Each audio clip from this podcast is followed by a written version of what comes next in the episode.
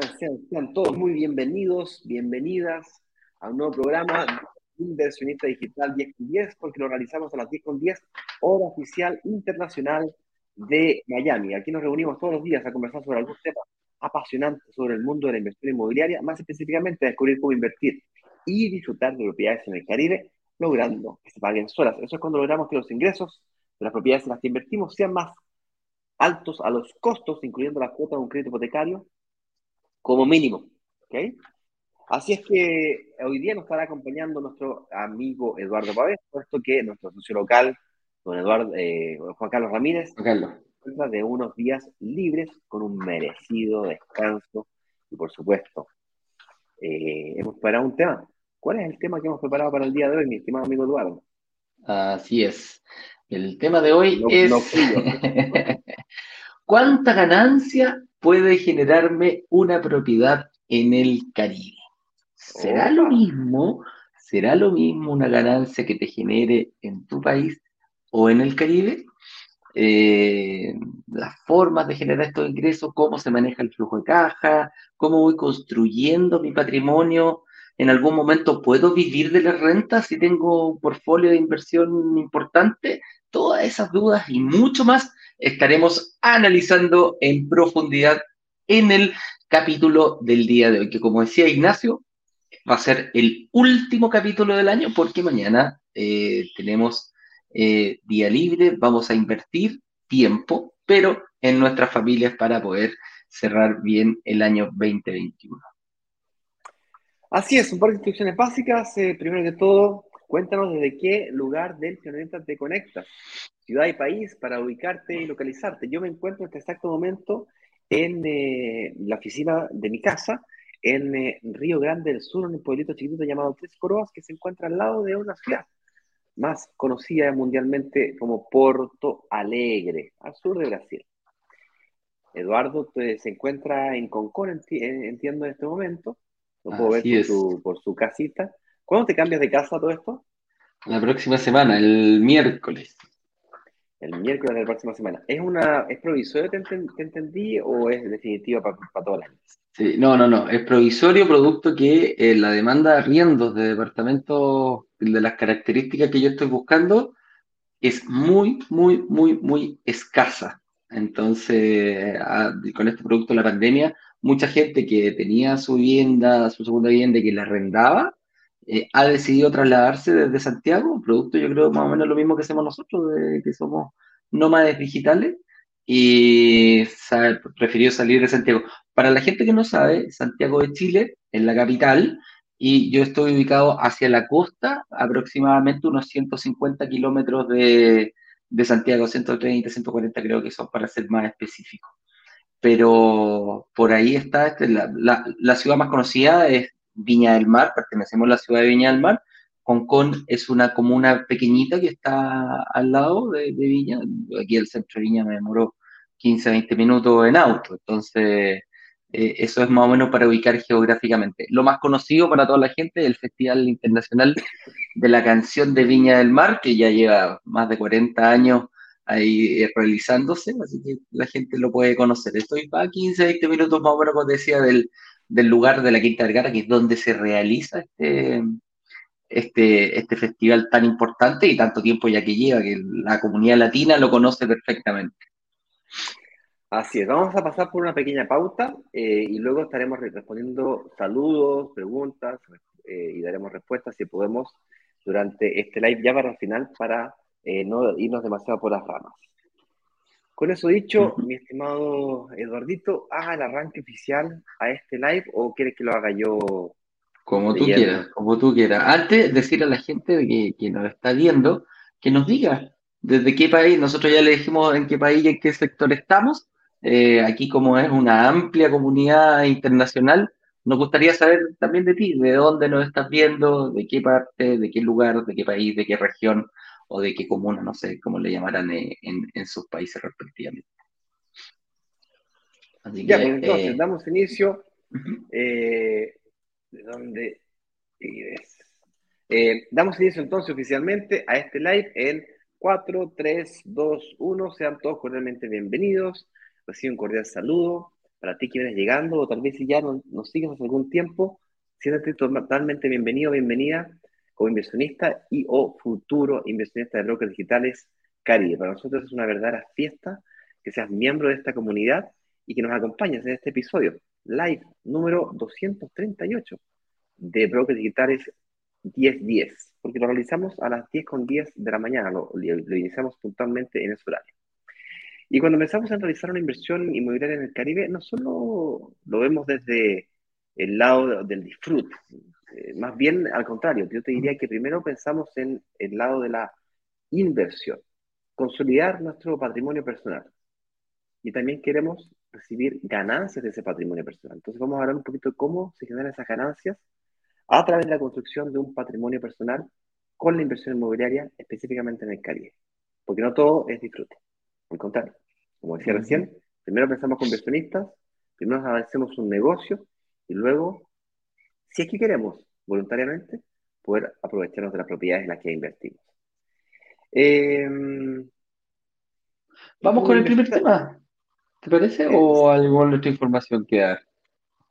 Eh, no, eh, déjame terminar con la, con la introducción. Eh, en, Caribe seguimos un, estricto rigor del de el, procedimiento. enlace al que tú tuviste también acceso, Eduardo. Por favor, hazlo y revísalo, ¿vale? Y como inversionista tenemos dos formas de ganar dinero a través de, de, nuestras propiedades. Pero traduciendo esto a números, ¿cuánto puede llegar a ser? ¿Cuánto me puede llegar a generar una propiedad? De esto es lo que vamos a estar hablando el día de hoy. ¿Cuánta ganancia puedo llegar a generar una propiedad en el Caribe? ¿Cuánta ganancia, cuánta utilidad puede llegar a generarme una propiedad en el Caribe? Ese es el tema del día de hoy. Y como siempre, te compartiremos secretos útiles que te alejarán de la confusión. ¿Qué hay sobre este tema? Y con calma te estaremos ayudando a que tengas una claridad para que tomes una decisión sobre inversión inmobiliaria en el Caribe sin importar de qué país te encuentres o si nunca has invertido antes en tu vida. Pero antes de comenzar, me presento, soy Ignacio Corrales, soy director de marketing de Brokers Digitales y junto a mi socio, mi amigo Eduardo Pavés, que es director comercial de Brokers Digitales Chile y nos estará acompañando hoy día para este live del día de hoy. Eh, ahora sí, Eduardo Pavés, ¿cuál es la pauta, la pregunta de la primera, la primera pregunta de la pauta del día de hoy? La primera pregunta es esta, amigo mío. Formas de generación de ingresos con propiedades en el Caribe. ¿De qué forma yo puedo eh, generar este tipo de ingresos? Y después vamos a ir analizando primero la forma y después eh, cómo se hace y cuánto es lo que va, cuánto es lo que puedes optar a tener. Pero lo principal es la, la forma, cómo se genera. Es yo invierto eh, arriendo el departamento, lo tengo que arrendar por mes, por año, por quincena. ¿Cómo, cómo, cómo, cómo vamos haciendo eso, Ignacio? Mira, básicamente como adelantamos, existen dos grandes formas de generar ingresos eh, con las propiedades. Em, la primera es quizás la más conocida de todas, que es básicamente la generación de un flujo de caja mensual, que no es otra cosa que la diferencia que se produce entre los ingresos que obtengo por concepto de alquiler, en este caso, en el caso particular del Caribe, se arrienda por noche, por semana o por meses. Por lo tanto, el ingreso que se produce por noche o por metro cuadrado de la propiedad anualmente, anualizando nuestros ingresos, es mucho mayor que si lo tuviésemos en una propiedad urbana que se arrienda por un año, o por dos años, o por cinco años. Bien, dependiendo del tipo de propiedad. Por ejemplo, una propiedad comercial, como puede ser un local comercial, fácilmente se puede arrendar a un Starbucks, a un banco, a un supermercado por cuatro o cinco años, o en el caso, por ejemplo, de, del mundo de la hotelería, tú perfectamente, si eres dueño de un, de un hotel, podrías arrendárselo a otra persona por 10 años, 15 años, si eres dueño de un terreno. Eh, por ejemplo, en Chile, eh, un caso muy famoso fue un, un hotel emblemático, el Hyatt, fue arrendado por 10, por, perdón, por 25 años al dueño del terreno una vez que terminó eh, la administración, ese terreno, esa propiedad pasó, a otro, a otro propietario.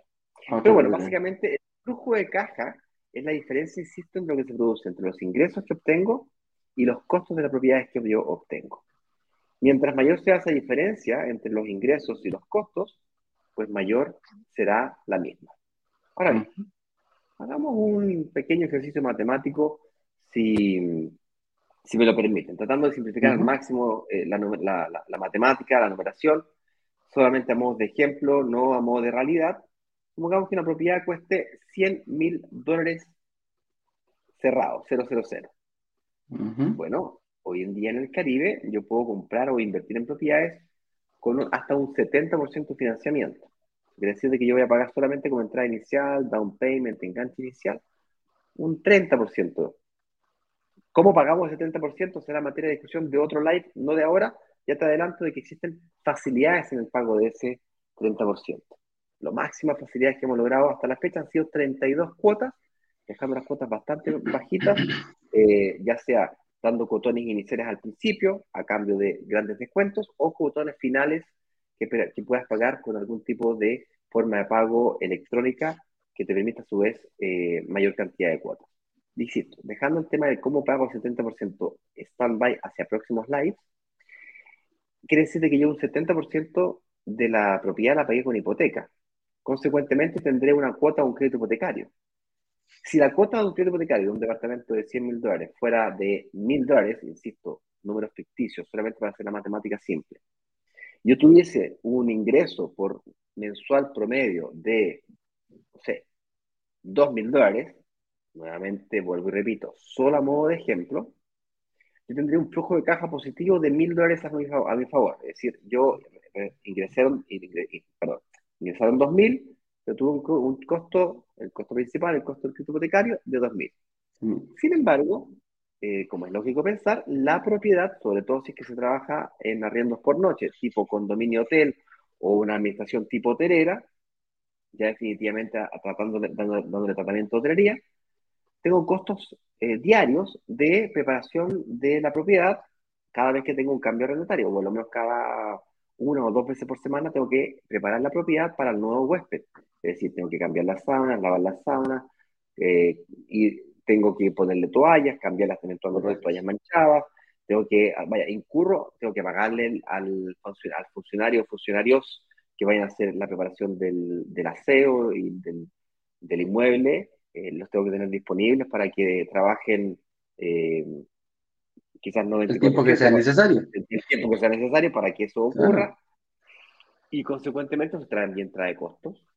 No lo quieres hacer tú de forma directa, es decir, tú estar a cuatro patas ahí limpiando las paredes, los pisos, y, que no es algo que yo quiera hacer y supongo que tú tampoco.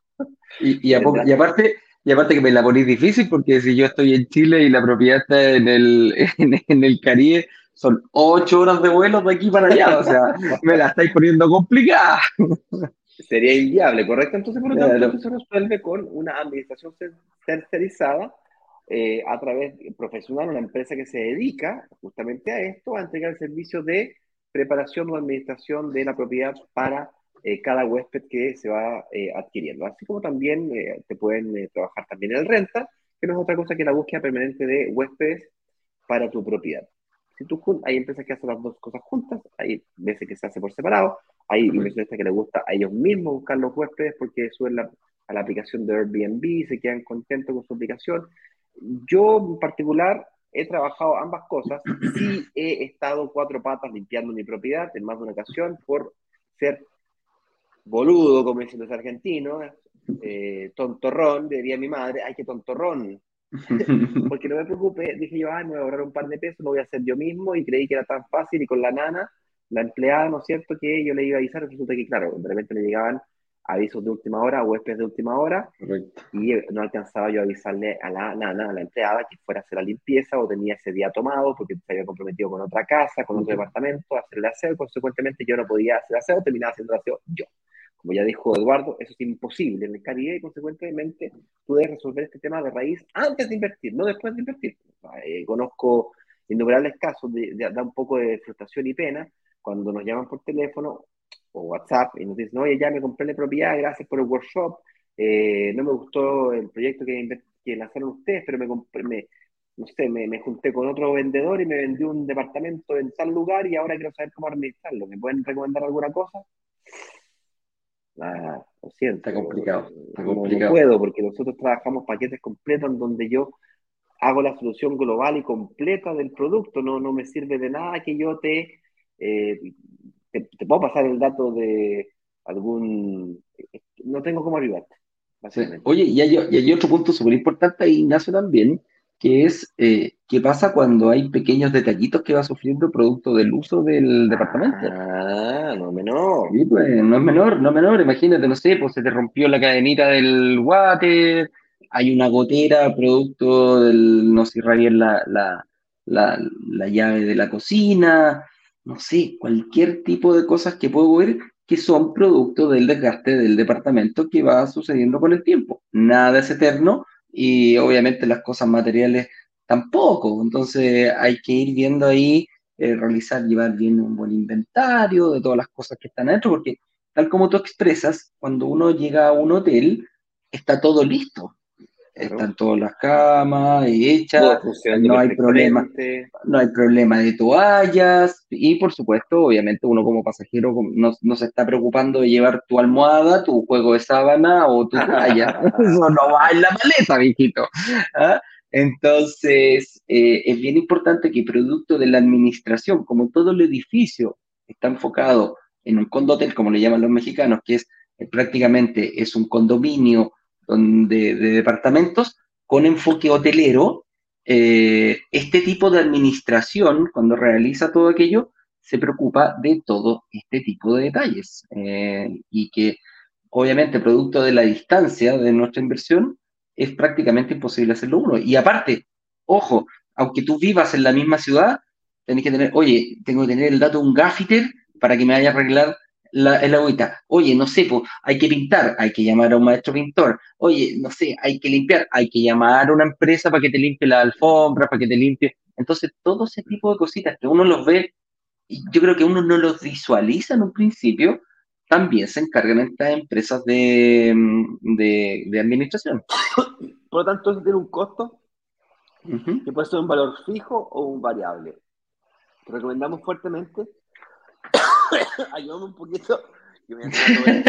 no, te, te, recomendamos nosotros fuertemente ese sentido de tratar de encontrar una empresa. Eh, nosotros trabajamos por ti, te lo damos paquetizado completamente. A eso se refiere Ignacio cuando nos dicen, oye, ¿sabes qué? No me gustó tu proyecto, pero voy a ir a buscar otro. Mm, dale, pero nosotros no te podemos recomendar, te podemos decir tratar de cómo hacerlo, pero tampoco te podemos dar la solución porque nosotros nos encargamos de todo esto de ir eh, ¿cómo? De ir paquetizando, de ir tratando de encontrar la solución para, eh, el inversionista. Y producto de, producto de la distancia principalmente. ¿ah? Ese es, el, ese es el, el objetivo de tratar de solucionar 360, como se llama, todas las aristas que tiene este negocio, tanto de la administración, la resolución de problemas, la búsqueda de, de la búsqueda de los huéspedes, que, ojo, no es fácil tampoco, estamos tratando, estamos, eh, siempre lo decimos nosotros, llegan alrededor de 24 millones de turistas el día de hoy a, Cancún, eh, no, no, es solamente una plataforma, porque no busco solamente em, turistas en México localmente y en sus alrededores. Aquí vienen turistas desde Asia, desde Oceanía, desde África, desde Japón, desde el sector oriente, Europa mismo. Entonces, cada país, cada tiene sus periodos donde la gente sale de vacaciones y como es un atractivo a nivel mundial la Riviera Maya, principalmente, eh, obviamente, tiene una atención. Y los motores de búsqueda no es uno solo, pueden ser 20 motores de búsqueda, 30 motores de búsqueda a nivel mundial, los cuales tú también tendrías que estar coordinando. Me explico, ¿qué pasa si lo tienes en Booking y en Airbnb? Y resulta que se está arriba en Airbnb y te reservan por Booking la misma noche. Y por A, B o C o de motivo, a ti se te olvidó bajar la, la publicación durante el periodo de la reserva que se hizo en, una, en un modo de búsqueda y te llegan dos, eh, ¿cómo se llama? Dos personas desde diferentes partes del mundo, suponiendo que tenían la famosa duplicidad. ¿ya? Entonces, ese tipo de cosas también lo manejan a la perfección. Eh, para hacerte la súper corta, se reserva por Airbnb, se bajan todas, se bloquean en todos los otros motores de búsqueda la fecha que fue reservada. Entonces, con eso, eh, con eso te evitas prácticamente un problema tremendo, que es la duplicidad, tener a dos o tres personas eh, tratando, supuestamente que ellos ya tienen reservada tu mismo, tu, tu, departamento, y ahí créeme que el problema no es menor. ¿eh? no es menor. Esto está resuelto con empresas que trabajan con software, que tienen integraciones a través de unos channel managers o administradores de canales de venta que le llaman, de múltiples motores de búsqueda O sea, Airbnb es como el más famoso, Booking le sigue muy de cerca, pero hay tres chorrocientos mm. software de eso. hay muchos locales. Hay, muchos, software locales que nosotros no los conocemos. Yo te puedo decir que estuve trabajando cerca de 15 años en el mundo del el turismo y tengo eh, parientes cercanos, la, la, la, hermana de mi mujer, por ejemplo, con su marido se dedican al mundo del turismo y yo los uso a ellos como agentes de viaje y utilizan unos software que se conectan con otros software y esos software, o sea, al final es un, prostíbulo allá adentro que todos se compran con todo. Es una red grande. Es una red eh, de, de, conexiones eh, donde hoy día hay mucho más intermediarios que antes. uno cree que por el internet hay menos intermediarios, pero ah, hoy día hay mucho más intermediarios que antes. Lo que pasa es que, claro, Booking tiene mejores acuerdos con este tipo de hoteles, pero Airbnb tiene de este otro tipo de hotelerías o hospedajes o espacios, que le llaman hoy día. Y después viene Gulliver y Expedia, que tienen convenios con Europa, o con China, o con Japón, o con el Caribe. Entonces se van especializando, porque tener convenio con todos los hoteles del planeta, pues es muy difícil. Es muy, muy difícil. ¿okay? Y esa es la razón que esto se trabaja con un software especial. Pues bien, el punto que quería llegar con esto es que todo este majamama de tareas y desafíos, obstáculos, dado que tú lo vas a tercerizar o lo tienes que resolver para que no se transforme en un empleo, tiene costos, pues. Y si teníamos una diferencia de solamente mil dólares, dado que hay un costo de un crédito hipotecario, ¿cuánto me sobra? Y ¿Me queda, que ¿Me queda plata? claro, primero, ¿me queda plata? A me favor, me queda plata en contra. Pero supongamos que te quede, que te, que te, que te quede dinero a favor, que tengas ganancia mensualmente, que hablamos de cuánto, 200 dólares, 300 dólares, 500 dólares en el mejor de los casos. Chico, no parece ser un tan buen negocio, porque 500 dólares por dos estamos hablando de 6 mil dólares, 5 mil dólares. Yo con 5 mil dólares me muero de hambre. Y si yo quisiera vivir de las rentas, ¿cuánta cantidad de propiedades tendría que tener? O sea, por 500 dólares tendría que tener como... Depende de cuánto tú seas capaz de vivir, pero supongamos que quisieras vivir con dos mil dólares mensuales, que no sé en dónde vives tú con dos mil dólares mensuales, eh, pero depende de los, costos que tengas. Si tienes una familia de siete hijos con dos mil dólares, eh, va a pasar hambre.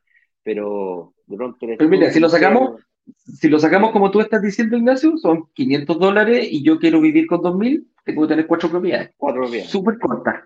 Súper corta. Y, no parece, y 100 mil dólares yo tengo, por más que sea eh, 70% de hipoteca, tendría que tener el 30% de 100 mil dólares, son 30, 30 por 4, tendría que tener los 100 mil dólares. Claro.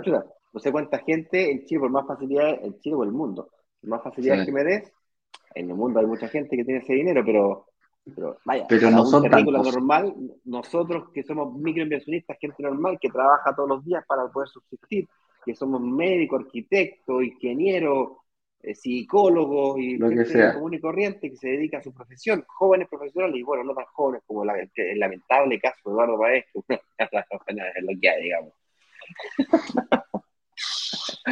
Oye, ¿cuántos años más tenés tú que yo? O sea, ¿cuánto? Tú tienes 46 en este momento, yo tengo 40, o 47 ni ya. 47 digo ya. 47, yo tengo 45. Uh, tenemos dos años de diferencia. Qué cosa uh. Yo cuánto lo lamento por ti. Pero yo creo que es cosa de mirar quién se ve más joven, ¿eh? quién se ha mantenido mejor. No, yo, mi madre me dice que me, dice que me veo exactamente igual que los Ah, está claro, esa es tu madre. ¿Y el resto? no digo que mi madre me mienta. No, para nada, pero el, el, cariño, el amor de madre es ciego, dicen por ahí.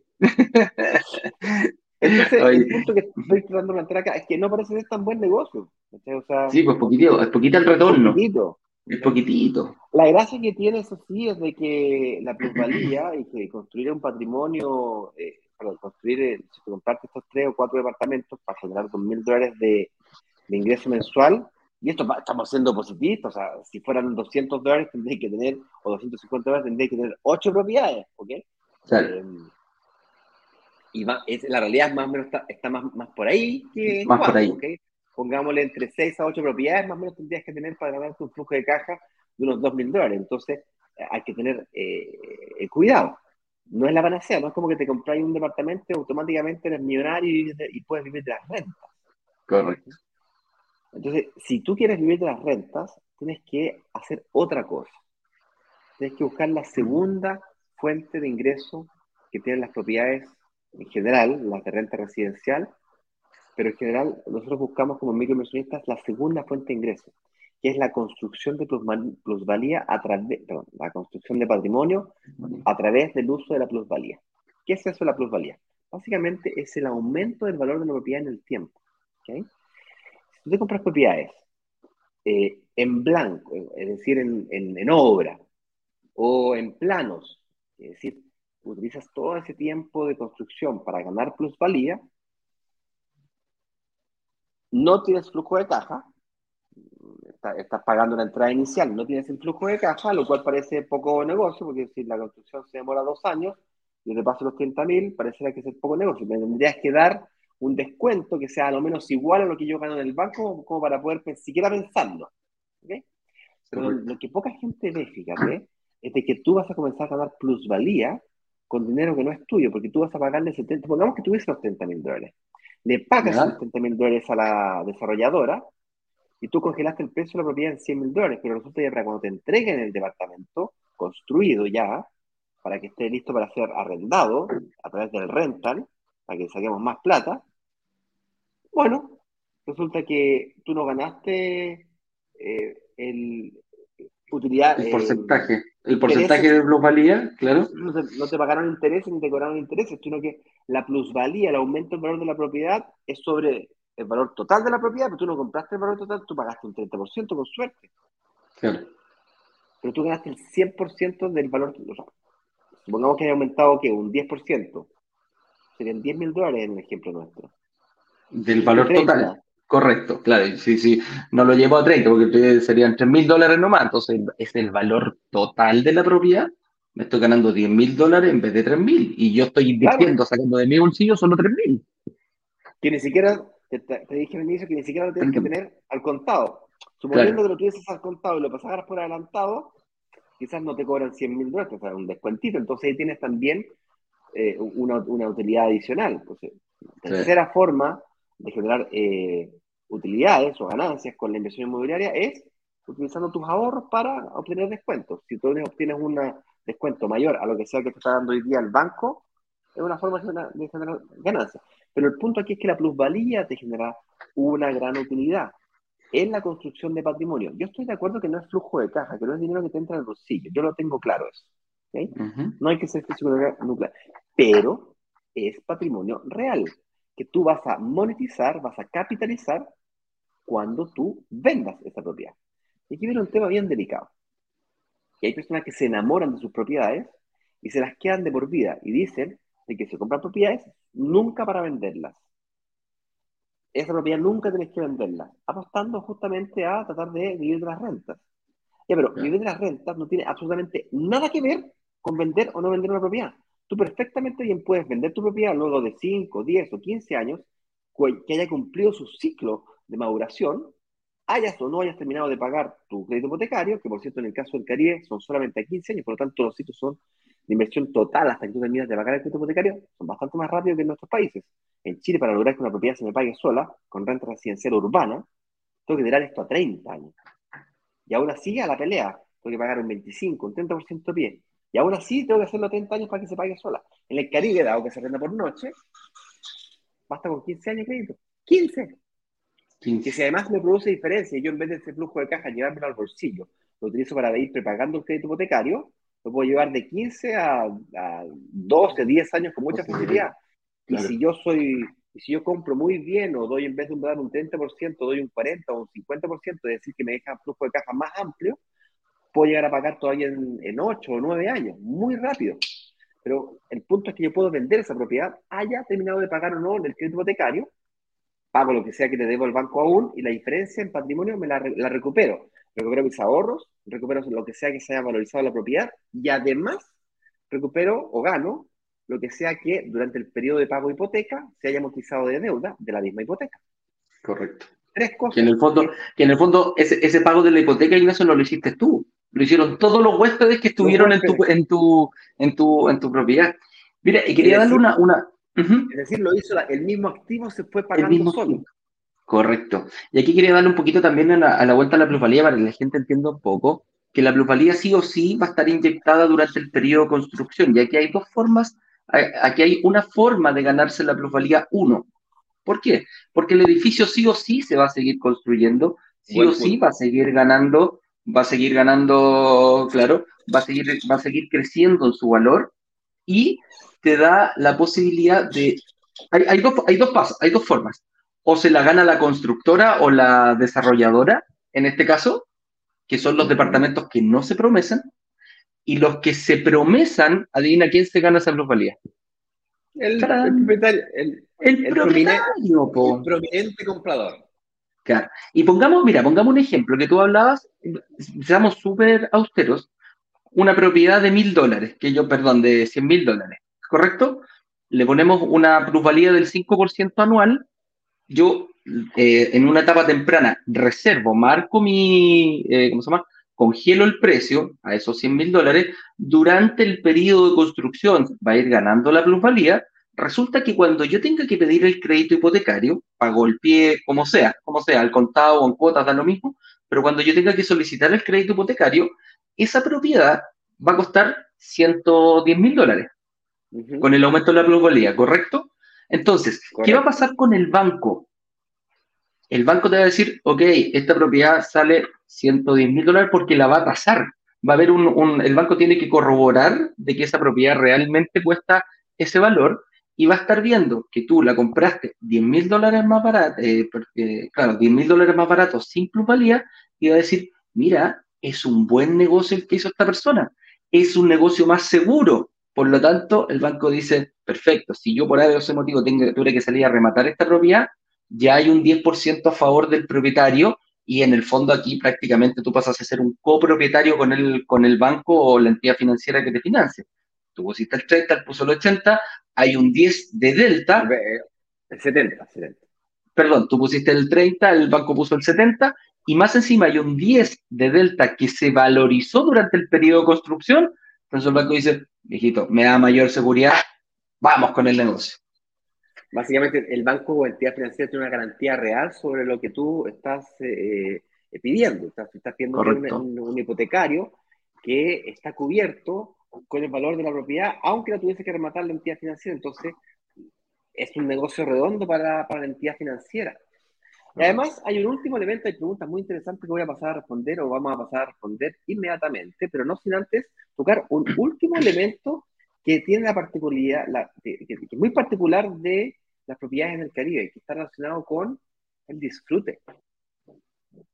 Dado que esto es arriendo por noche y la propiedad es mía, por más que se le entregue a la administración, al renta y a la empresa administradora a todo esto, no es una empresa administradora piojente que tiene dos, tres, cinco propiedades.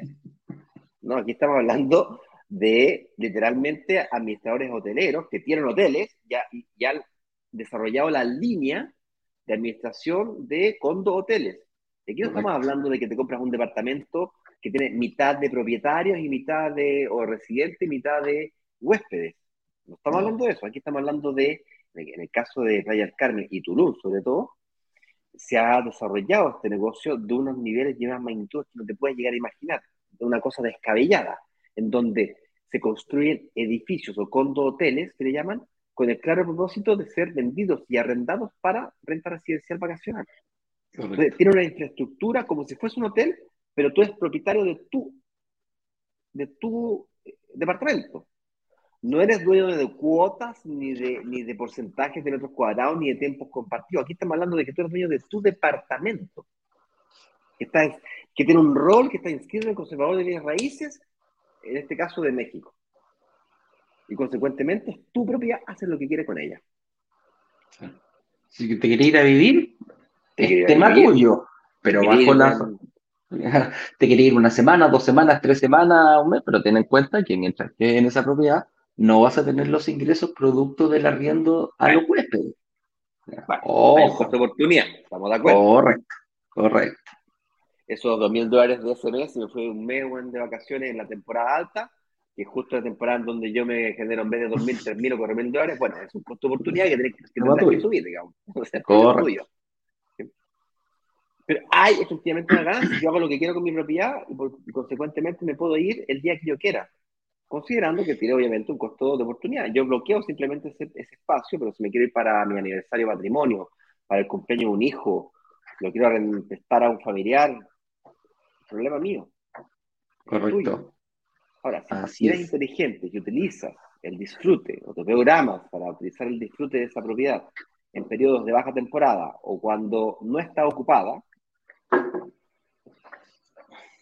es tu pum adentro, porque en el fondo igual iba a estar desocupada esa noche o esas noches, o la probabilidad de que esté desocupada en esas noches era muy alta y consecuentemente a ti. Estos programas de rental, por cierto, estos, estos empresas que se dedican a la renta, como administran varios edificios, si tu propiedad está ocupada, tú eventualmente podrías quedarte en otra. O si en el mismo edificio tu propiedad está ocupada, eventualmente te quedas en otra. Y otro de los beneficios de comprar este tipo de propiedades, porque es como literalmente comprar una pieza de hotel, son todos los departamentos muy parecidos o iguales. Entonces, si un huésped no se aloja en tu propiedad, no pierdes la reserva, se va para otra propiedad y viceversa. Cuando la otra propiedad está ocupada, se va para la tuya. Entonces, vas maximizando eh, la ocupación de tu propiedad y eso lo hace tan rentable este negocio. ¿Bien? no lo inventamos nosotros, esto es, no es, es, relativamente nuevo, el mundo de las motores de búsqueda hotelera, el mundo de Airbnb y el mundo los motores nacen de las necesidades de los huéspedes. Esto, esto no nace de un creativo que... No, esto es la tecnología que viene acompañando necesidades. Nosotros como huéspedes tenemos tendencias y es una clara tendencia a, así como hubo una tendencia fuerte a alojarse en all inclusive y meterse en estas burbujas que, que, uno no sabe lo que pasa con el resto del, del, entorno, bueno, ahora hay una tendencia fuerte a hacer exactamente lo contrario alojarme en ecosistemas eh, sustentables, eh, visitar lugares que son eh, amigables con el medio ambiente, que reciclan, que se conectan con la naturaleza, que se conectan con la cultura local, y que yo vivo experiencias que están fuertemente vinculadas a la experiencia completa de viaje de un destino específico. En el caso de Tulum, esto está desarrollado de forma extraordinaria. Hay un concepto selvo, selvo eco-light, eco-chic, una cosa pero descomunal, que yo nunca en mi vida, si te gusta el yoga, esa es la capital del yoga, pero literal. A mi mujer que se le dio por el yoga este año, viejo, olvídate, hace unas cosas así, bueno, con las patas para arriba, y, y, viejo, no te, bueno, bueno desarrolla músculo. Sí. A mí me dije, oye, ¿no quieres hacer una clasecita? Y yo dije, ah, qué rico para relajarme, compadre, casi. Qué fácil. dije, nunca más hago esta weá. Yo pensé que era para relajarse. No, eh, ese ejercicio. Bueno, vámonos a saludar y eh, responder preguntas, Eduardito. Yo voy a seleccionar las preguntas. Vamos, vamos, vamos. Déjame ver acá si es que tenemos algunas preguntas. Eh, y saludos siempre aquí. La gente nos Saluda a todos lados. Mira, Mauricio Tapia. Hola chicos, aplicado con ustedes desde las 8 con 18. Mira, Mauricio viene desde Chile. El, nuestro primer live con Ignacio lo hacemos. Ignacio es el primero en Nigeria a las 4 y media de la mañana, hora local. Después viene el de Chile a las 8 con 18 en punto. Y después ahora terminamos con, eh, con, con Caribe. Así que Mauricio Tapia, un abrazo grande. Eh, ¿Te das cuenta que es agotador? que no es fácil, amigo mío, no es fácil estar aquí hablando. Eh, Juan Vidal Revira también es chileno, lo veo porque ese símbolo que tiene ahí, esa foto del Santiago Wanderers, del equipo, mira, Santiago Wanderers es el equipo local, es uno de los equipos locales acá en la quinta región. Está Everton y, y Santiago Wanderers. Lamentablemente descendieron el Wanderito, pero ya volverán, amigo mío. Dice, hola comunidad brokers, desde Viña con un hermoso día. Oye, te morí el día, compadre, ayer salí a Santiago y había casi lluvia, te lo juro, estaba todo mojado, una llovina muy fuerte, casi goteando. Y hoy día un sol maravilloso, esplendoroso, increíble. Nos dice Juan Vidal, ¿la inversión en el Caribe es más rentable que en Chile? Respuesta corta. Depende. Depende. Yo te iba a decir, depende. Depende de lo que tú, de lo que tú tengas. Son, yo, lo, yo los veo más complementarias, fíjate, amigo mío. Yo creo que uno nunca tiene que poner todos los huevos en una misma canasta y yo creo que hay que aprovechar lo mejor de los dos mundos. Como lo hago yo, o como lo, pretendo hacerlo yo, cuando tú ya llegas en tu país a una máxima, eh, llegaste a tu máximo endeudamiento, porque no es infinito, el, endeudamiento que, te, que, puedes lograr con entidades financieras es finito en base a tus ingresos y en base a, tu, a tus deudas. Una vez que estás llegando a un límite que ya te está costando en, poder el caso Eduardo son 30, 40 propiedades. Uf, no tengo problema. Uf. Entonces, cuando tú ya estás llegando a un, a un, punto que ya te está costando poder invertir en Chile, perfectamente el Caribe es una tremenda opción para poder seguir viéndolo. Es tanto así que el, el, enfoque que le da México para la inversión internacional, yo difícilmente lo he visto en otros países, Ignacio, yo no sé tú, pero eh, el gobierno tocó como, como política teniendo tanto turista, muchos turistas dijeron, oye, yo quiero empezar a, quiero comprarme un departamento acá, yo ya, ya no soy de los que quiero arrendar, me quiero comprar una propiedad, así empezamos a ver a los millonarios que, que, que tienen Shakira, Maluma, Julio Iglesias, eh, me acuerdo que fui a Acapulco una vez, eh, eh, ir en Cancún, decir, este es el sector de los, de los millonarios. De los millonarios. Entonces dijeron, bueno, si ellos pueden también, ¿por qué no abrimos un poco esto? y las condiciones, pago de impuestos, facilidades para obtener financiamiento, la verdad es que se, simplificaron de una forma eh, insospechada para nosotros, que no lo conocíamos, eh, totalmente distinto. Incluso, pues, no sé, nosotros en Chile hablamos de DICOM, que puede estar complicado para que tengan financiamiento, incluso con DICOM puedes invertir en, en, en Caribe también. Ahí hay, que, ahí hay que verlo, hay que tirar bien los números, pero mira, no es la panacea en Chile, no es la panacea en el Caribe. Yo creo que una buena mezcla de ambas eh, te haría tener un portfolio de inversión mucho, muchísimo más, más sólido y, más rentable en el futuro. La inversión inmobiliaria de renta residencial, vacacional o urbana son negocios muy nobles, muy resilientes, muy estables, muy seguros cuando son hechos con responsabilidad financiera. Si ese es el camino, eh, son, lejos extremadamente rentables cuando los miras de esa forma, si los comparas con riesgo, porque si no, también te podrías comprar criptomonedas y un día ganáis tres veces tu inversión y otro día perdís tres veces tu inversión, sobre todo. O acciones también, es lo mismo, el mismo riesgo que tiene las famosas acciones. Uno de un día para otro empieza hasta aquí, sale una noticia, ¡pum! Se te vinieron abajo todo tu, tu portfolio. Conozco gente que se ha hecho millonaria en el mundo de, de las criptomonedas y eh, conozco mucha más gente que lo ha perdido todo en el mundo de las criptomonedas y las acciones, ¿ok? Es como en el casino. Eh, es como en el casino. Dejando ese tema de stand-by, tratando de responder un poco más específicamente tu respuesta, tu pregunta, Juan Vidaure. Eh, en Chile, para, en Chile todavía es posible lograr encontrar propiedades que se paguen solas, con 20, 25 y todavía más fácil si das un 30% de pie, con la posibilidad de llevar hipotecas a 30 años. En el caso de Caribe, estamos hablando de que las hipotecas con 15 años dando un 30% de pie, logras que se pague sola. El simple hecho que te permita arrendarla por huéspedes por noche es maravilloso. Los niveles de ocupación de, Caribe, dado que es verano todo el año, son altísimos. Además, de hecho, que sea un destino internacional te permite desestacionalizar la serie. Entonces, cuando se van los rusos, llegan los japoneses. Cuando se van los japoneses, llegan los canadienses. Cuando se van los canadienses, llegan los latinos. Etcétera, etcétera, etcétera. Entonces, tenéis alta y bajas temporadas y temporadas medias. ¿Estamos de acuerdo? Pero es que cuando se lo comparas con Chile, por ejemplo, si lo comparo contra Con la alta y la baja temporada es violenta. Muy a pesar de eso, a pesar de eso, en Chile también es posible encontrar, nosotros lo encontramos, proyectos que tienen este modelo caribeño traído a la realidad chilena. O sea, si eso te interesa, eh, a nosotros al menos nos interesó muchísimo y de hecho hicimos un lanzamiento recientemente en relación a esto, también en Chile se puede. La ventaja en Chile es que tienes acceso a crédito hipotecario directo chileno. Si todavía tienes capacidad de financiamiento, no dejas de aprovecharlo, ¿cachai? es tiempo valioso. Totalmente. Ahora, más o menos rentable, ah, bueno, depende de cómo quieras construir tu patrimonio de inversión inmobiliaria. Es discutible eso. Finalmente, pero no menos importante, de cara a tratar, de responder esa pregunta, buscándole otros ángulos, si ya tuvieras propiedades en Chile, por ejemplo, como el caso de mi padre, que tiene una propiedad de no sé cuántos eh, miles de UF, pero no la quiere vender, No, quiere capitalizar, el cariño enorme, hay que decirlo los niños, la construye especialmente para cada uno, cada uno tiene su pieza. ¿ah? Claro. Entonces, como no es una propiedad que quiera vender, ¿cómo la capitaliza? Y ahí viene la posibilidad de hacer fines generales, sacarle un crédito sobre la misma propiedad y esa plata invertirla al contado comprando propiedades en el Caribe al contado, pero claro, ahí estoy en búsqueda de otro tipo de cosas que son directamente el flujo. Me dan la plusvalía del periodo, pero automáticamente invertir en la entrega inmediata y el flujo me genera de forma inmediata. Yo estoy tratando de convencer a mi papá de que haga ese ejercicio.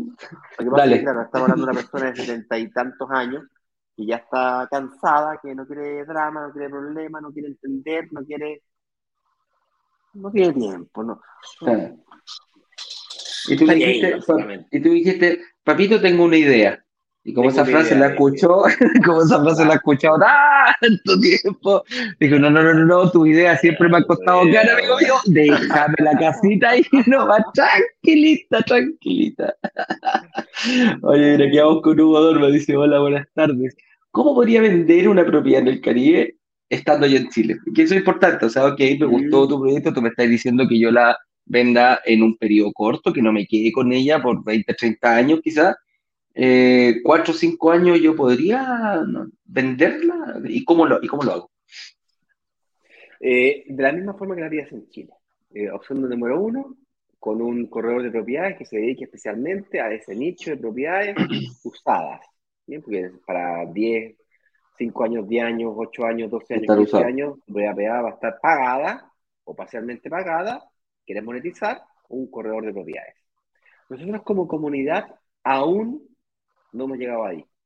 No tenemos stock de propiedades usadas. Ah. Cuando lleguemos, no lo descartamos. No lo descartamos. Cuando lleguemos lo vamos a negociar. Por supuesto.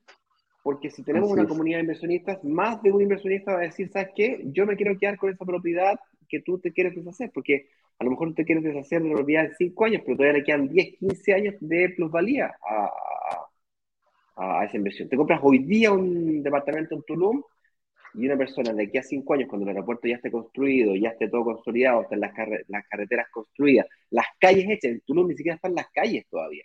No. Las conexiones de una cosa con la otra ya no, una cosa tremenda. No, no, hay calle, no hay calle que digamos, por eso se habla de un, de un concepto hippie chic.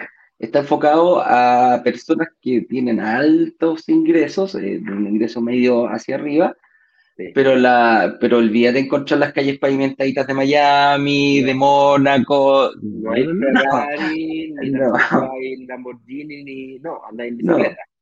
Claro. Y, y, todo el mundo anda en bicicleta, y las calles algunas están llenas de hoyos, pero, pero tiene, un, tiene una magia. Tiene, por ejemplo, tú, estamos hablando exclusivamente de Tulum. Cancún es otra cosa. Cancún está enfocado en, una ciudad-ciudad ya muy consolidada. el Miami de, de, Riviera Maya, eh, más o menos para que te haga una idea. Claro, claro. Entonces, por eso te digo, y, y, esa es la gracia que tiene la Riviera Maya. 40, 50, 60 kilómetros puedes pasar de una metrópoli como, como enfocada exclusivamente con todo lo lindo, el Miami que es Cancún, eh, a un estilo un poquito más, eh, más eh, ecológico, más arqueológico. Entonces, esas son las, las ventajas. aquí Hugo nos dice tremendo sol en Arica. Saludo para Arica, Huguito. Yo sé que nos están siguiendo también en Iberia, ah, así que te mando, te mando un, saludo. Está el, hoy día vi el tiempo, a mí me encanta el clima, yo estudié mucho meteorología cuando, cuando estudié piloto, y hoy día prácticamente todo Chile, el puro sur de Chile, la, la región más extrema, está con nubes. ¿ah? Hay una, hay, está prácticamente toda la costa despejada, está maravilloso, te lo juro, que yo no veo ni una sola nube. Oye, mira, acá nos escriben desde Colombia, nos dice Remberto Renals, desde Colombia. Hola chicos, ¿cómo estás? Bien por Remberto. Y aquí nos hace su pregunta. Perdón, Aquí nos está haciendo su pregunta Ah, mira, no me saludó a mí, te saludo a ti nomás, así que contéstasela tú. Dice, hola Ignacio. hola Ignacio, ¿me puedes recordar la página web donde se encuentra la información estadística sobre la ocupación hotelera en el Caribe? Ahí te la pongo nuevamente en pantalla. AirDNA, recuerda A-I-R de aire, viene del Airbnb, ¿vale? Y DNA, que es un DNA de Airbnb, básicamente. Ahí no solamente Airbnb, por cierto, tiene como cuatro cinco eh, otras plataformas que también están vinculadas con esta página web. Y no es com con M final, sino que es co, C-O solamente. Y ahí tú buscas y pagas como 30 dólares, 25 dólares y puedes eh, sacar el cálculo de la ocupación eh, eh, de cualquier parte del planeta prácticamente. Ahora, nosotros hemos encontrado algunas diferencias entre la información que aparece en AirDNA y la que manejan algunos grupos hoteleros, ¿ok? Y la razón de esto es porque um, AirDNA, a pesar de que parece, a pesar de que parece más eficiente trabajar con todas las propiedades de un sector, que 4.000 propiedades de un sector, resulta ser que nosotros en realidad no trabajamos con todos los nichos. Hay ciertas tipologías, ciertos tipos de propiedades que quedan fuera de nuestro nicho. Y tiene todo sentido el mundo. Em, eh, de alguna manera, eh, eh, hacerle caso a la gente que tiene siete hoteles y administra ocho edificios. Viejo, estadísticamente hablando, el arriendo que yo llevo es este antes de pandemia, este durante pandemia, yo con bastante certeza te puedo decir que este edificio con estas características, que es casi idéntico al que está acá, yo lo puedo arrendar promedio tanto, me va a demorar seis meses en estabilizar la demanda. Y, viejo, si lo saben, pero de memoria, estudiado calculado al milímetro. Hace muy fácil el cálculo de la estimación de la demanda estimada de arriendo y la, el precio por la cantidad, es decir, el cálculo de los ingresos totales. Fácil es una palabra muy, muy fuerte relativamente... Bueno, que sea fácil no quiere decir que sea simple, pero básicamente se puede hacer, ¿ok? Con eso dicho, AirDNA es un excelente punto de partida. Igual que claro, nosotros ya, ya pasamos por AirDNA, ya, ya tenemos acceso a información quizá un poquito más confidencial cuando estamos negociando con estos grandes eh, administradores hoteleros como Wilhelm, por ejemplo. Wilhelm es una administradora hotelera de las más grandes del mundo, que está en Chile, para que sepan. si les interesa saber. Así es. Eso. Mira, aquí la última pregunta que vamos a contestar el día de hoy dice, Papi Daurre, ok, le contestamos su pregunta. ¿Y qué porcentaje de vacancia existe en el Caribe? Mira, en los workshops nosotros compartimos con bastante detalle esa respuesta, así de memoria, eh, te podría responder que está cercana al 60%. No me recuerdo si era 60, 67, 65, por ahí estaba, no me acuerdo exactamente, tendría que revisar las presentaciones de los últimos eh, lanzamientos. Por supuesto, esta ocupación cambia de destino en destino y lógicamente que el destino que respondemos es en base al lanzamiento que hacemos, pero está cercano al 60, 70%. Los precios, Ignacio, eh, cabe aclarar, no es 60% de vacancia, es 60 a 70% de ocupación anual. Ah, sí, perdón, gracias, gracias por esa aclaración. Sí, gracias, gracias. 60, 70, hablamos de entre 60 y 70% de ocupación. Por supuesto, esto se tiene que analizar pre-pandemia y durante la pandemia. Lo que sí impresiona bastante es que, inclusive durante la pandemia, en temporada alta, se llegaba a índices de 80% de ocupación con, sin, sin pandemia se llegaba cercano al 100%. 100% de que es imposible porque siempre hay días libres que hay entre que ser un pasajero, que otro pasajero, que hay que hacer una reparación, que el este, que el oeste. Eh, por lo tanto, 100% es una falacia. Pero cercano, cercano al 96, 98% de ocupación es, eh, es, tremendo. Esto se tiene a potenciar cuando tienes eventos durante el año. Entonces, las temporadas altas empiezan a hacer no tan solo por temporadas de ocupación por eh, periodos vacacionales de los diferentes mercados y destinos internacionales, sino que además porque viene la Fórmula 1, viene el PTA Tour del golf, o vienen no sé cuántos, entonces empiezan a producir estos, estos picos de ocupación. Estos eventos, claro, claro. Que te sube, por lo general están en temporadas no tan altas, y cuando está baja la ocupación se instalan estos, este tipo de, de ¿cómo se instalan este tipo de eventos precisamente para aumentar la ocupación y levantar el turismo. Todo está pensado, Juan, y tal como lo decíamos, el, gobierno se ha preocupado muchísimo de ir eh, apoyando este tipo de eventos a nivel mundial, porque como decíamos ayer, o sea, que venga una fecha en la Fórmula 1, no solamente los seguidores, se sabe en todo el mundo que en ese, es como que es como lo decíamos nosotros, pues, Viña del Mar sale al mundo al momento que tiene el Festival de Viña, porque durante el resto del año poca la gente que se acuerda, Pero es, te marca un pico, Te genera más demanda hotelera, obviamente porque son, son eventos que arrastran mucha gente. Para que tengas un punto de referencia, mismo ejercicio para la para, para Chile. Para, Chile, hablamos de 25 a 35% de ocupación. Y aún así se paga solo. Entonces, es increíble, ¿vale? Imagínate lo que puede llegar a suceder en, eh, en Caribe. Es bien, interesante. ¿Qué más preguntas tenemos por aquí, Eduardito? Mira, Remberto lo que nos dice. Hola a ambos. Está bien, Remberto. Te reviviste. Oye, ¿en Instagram tenía algo, Ignacio, o no? Porque si no estaríamos dando por saludado. No hay preguntas en el box, vamos a saludar por aquí. Déjame ver si en, las, en, la, en el chat tenemos alguna pregunta y se hace difícil, se me pierde con mucha facilidad. Vamos a tratar de saludar. Ah, no sé cómo lo hace eh, Juan Carlos. A ver, déjame, yo lo, yo lo puedo ver acá. Yo lo puedo ver acá, te ayudo.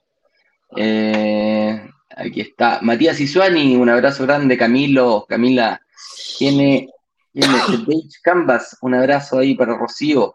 Ro, ro, desarrolladores, Claudio de Reyes Alberti, tiene la Claudita, un abrazo grande. Se me pierde aquí. Es difícil. Glenn Glenis SNF, Marco Mason, mira, un amigo mío, Andrés también por ahí andan metido, Daniel Cázar, mm. eh, Anthony Liz, mira, hay varios ahí, pero eh, cuesta, cuesta, cuesta este, este motorcito acá, el celular ahí se me va para arriba.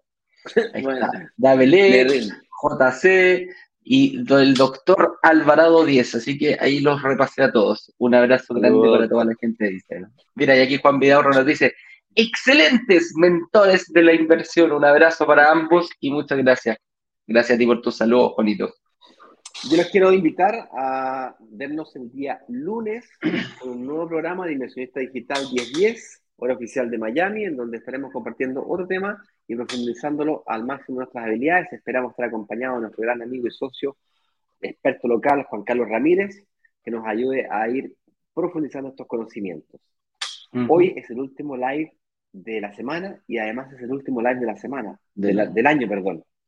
Mañana será día libre para nosotros, donde, como decía Eduardo al inicio, vamos a invertir, pero invertir tiempo con nuestras familias. Espero que ustedes tengan la oportunidad de hacer lo mismo, que miren hacia atrás y se sientan orgullosos por los logros de este año. Aprovecho de felicitar a todas aquellas personas que lograron invertir este año y quiero entusiasmar y darle las más fuertes abrazos y y fuerzas para que este próximo 2022 sea lleno de paz, de amor, de felicidad y por supuesto de grandes oportunidades para invertir en propiedades en el Caribe, lograr disfrutarlas eventualmente y lograr por supuesto que se paguen solas. Haremos nuestro mejor esfuerzo por encontrar esa oportunidad que tú necesitas para que te transformes finalmente en ese inversionista inmobiliario. Así es, eh, yo también quería decirle, agradecerle a toda la comunidad, agradecer la sintonía, agradecer el tiempo que tú dedicas a esto y no solo agradecértelo, siéntete orgulloso de que lo estás haciendo, siéntete orgulloso de que el, el hecho de dedicar quizás una hora al día, 20 minutos, 30 minutos, lo que le dediques constantemente va en, en beneficio tanto tuyo, porque lo que te mueve, nosotros siempre decimos esto, lo que te mueve a estar acá es el amor, el amor a tu familia, el amor a tu, a tu persona, eh, el querer estar mejor, el querer. Así que aprovecha este fin de año de abrazar a, tus a tus seres queridos, amigos, eh, entregar mucho cariño y nosotros nos estaremos viendo el próximo año porque sí o sí esta comunidad sigue, va a seguir creciendo en base a lo que tú puedas aportar y en base a lo que nosotros queremos seguir haciendo. Vienen sorpresas, vienen cosas nuevas. El 2022 no te lo pierdas, acompáñanos porque va a ser un año muy, muy, muy próspero para ustedes, para nosotros y para toda esta comunidad que estamos armando de Brokers Digitales Caribe. Sí, con eso nos despedimos, nos vemos el día lunes a las 10 con 10 nuevamente. Un abrazo grande para todos y éxito en todo, muchachos. Que lo pasen muy bien. Cuídense mucho. Chao, chao. Chao, chao, chao. Abrazos digitales. chao.